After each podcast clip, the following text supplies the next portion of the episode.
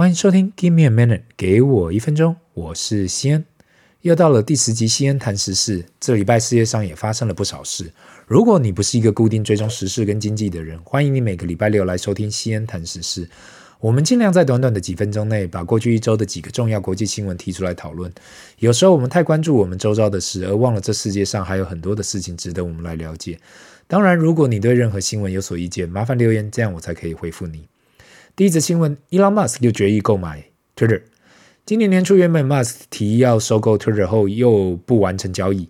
经 Twitter 董事会对 Musk 提出诉讼，在这个月会开庭的情况下，Elon Musk 现在又提出会完成交易。当然，以目前 Musk 的身价以及年初已经卖掉 Tesla 的股票，还有后面的投资者所提供的资金，四百四十亿美金的这笔交易肯定没有问题。问题出在，到底购买这个 Twitter 平台有什么用途？如果你本身是没有在用 Twitter 的人，这是一个如同短讯息的平台。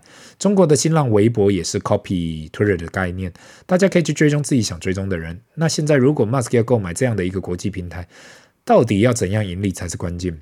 不要跟我说他是有想要有所谓的话语权。四百四十亿美金其实已经可以买下很多电视台了。他过去提到可能想要走类似微信这样的一个 all-in-one 平台。才是他的最终目标。问题出在微信所在的中国是一个比较有被保护的市场。如果走出去，不知道 Twitter 可否有类似的影响力。如果 Musk 成功收购 Twitter，会不会将社交媒体带到另外一个高峰，也说不一定。因为其实如果要去看，Facebook 已经老了，Snapchat 我现在没用，但是看起来亚太地区已经是使用者最多的地方。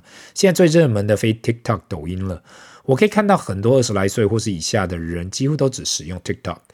这个市场一直在改变，下十年应该还会有更多的改变。第二则新闻，我们来到二零二二年诺贝尔奖得主，这礼拜陆续公布。这礼拜陆陆续续诺贝尔奖开始公布，至今为止已经公布了医学、物理、化学、文学奖。呃，至于得奖者跟谁跟哪个项目，我觉得有呃，我让有兴趣的听众自己上网去看。其实我最喜欢的奖项就是和平和平奖跟经济奖。一方面，我觉得过去和平奖的得主都蛮有意思的。有些或许有争议，如同今年的得主是白俄罗斯的人权主义提倡者 Ales Belatsky，而非原本讲的大家所讲的乌克兰总统 Zelensky。反正评审就是有他们的喜好啦。另外，我个人最喜欢的就是下个礼拜要颁发的经济奖，当然这也是跟我个人兴趣比较有关，因为过去的经济奖得主其实都跟我们日常生活多多少少有关联性。比如说二零一九的经济奖。经济学奖得主，他们就是研究世界贫穷的问题，很多当然都可能还是理论跟研究，只是透过这些去探讨世界上的各种经济科学，其实都是很正面的。如果对诺贝尔奖不熟悉的听众，我简单介绍一下，Alfred Nobel 是一位瑞典的化学家，也是把炸药发明成为稳定武器的人。他靠这药呃炸药这项军火发明，在十九世纪赚了不少财富。但是因为他没有任何家庭跟小孩，所以他的遗嘱希望他的遗产化成基金来颁发诺贝尔奖。自一九零一年开始，就有物理、化学、医学、文学及和平奖。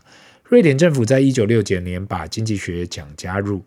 诺贝尔的基金其实早不够用了，但是瑞典政府还是不断的支持，使得这个奖始终是人类最重要的一个奖之一。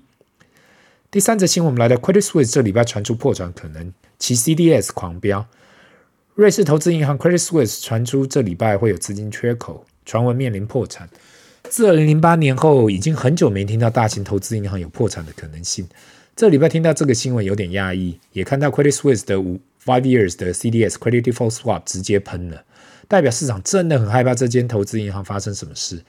如果对 Credit Default Swap 信用违约交换这个工具不太熟悉，这在二零零八年金融风暴应该听过很多次。比较年轻的听众没经历过二零零八年金融风暴，我在这里先科普一下：CDS 又称 Credit Default Swap，可以把它想成一种保险。例如，当债权人担心债务人付不出钱来，那债务人哦，债权人啦就可以付钱买这个保险。如果债务人真的付不出钱，那就可以收到保险支付给你的钱，扣掉你的保险费。那 CDS 就是这样的一个工具。Credit Suisse 的 CDS 会开始喷，就是因为市场担心这公司付不出钱来了。如果有看过《Big Short》这部电影，Christian Bale 演的 Michael Burry 就是拼命买 CDS，赌有一天美国房市会爆掉，贷款会缴不出来。但是他找不到做空美国房市的工具，最后他使用 CDS 来赌美国房市会爆掉，贷款会付不出。然后二零零八年发生了股房市垮台，导致金融风暴，他就在那里大捞一笔。今天的分享就到这里，现在我们进入 Q&A 的部分。呃，第一个问题，大大你好，我看你每一集都讲的很正面，我想要问就是你私底下是真的那么正面吗？还是你有很多人设？啊，先谢谢你的问题哦，因为坦白说问的真好。其实我会这么正面，是因为过去碰过很多挫折后才学习到的。很多时候我们人生碰到挫折，总是往坏的方面去看，去怪这，去怪那，殊不知那就是人生必经之路。当你人生经历过越多，你将会看得越开。你看得越开，人生就会越正面。我到了现在四字头才发现，原来人生是一体两面。你悲观的也要过一天，你乐观的也要过一天。那不如选择乐观一点。在这个 podcast，我没有什么人设，因为我不是网红，我讲话就是这样。所以谢谢你的问题。第二个问题来，呃，西安你好，有听到上一集有关资产配置，请问保险算是资产配置的一环吗？谢谢你哦。其实我前几集有回答过类似这样的问题。对我来讲，保险肯定也算是资产配置的一环，但是我会归属在纯保护及分散风险的情形。任何把保险当成投资工具或是保本的，我都尽量少碰。如果真的有那种人情压力跑不掉，那就加减投资一点，放一点。我过去推广或买一点。我过去推广的保险归保险，投资归投资，不要把这两个东西混在一起，不然你会得不到你想要的效果。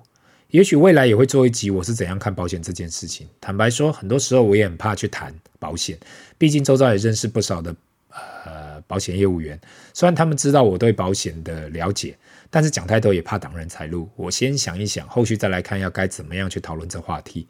今天的分享就到这里。如果有什么问题想要让我知道的，还是你对本节目有什么看法的，麻烦留言，不要忘了按赞及订阅。Give me a minute，给我一分钟，Bye。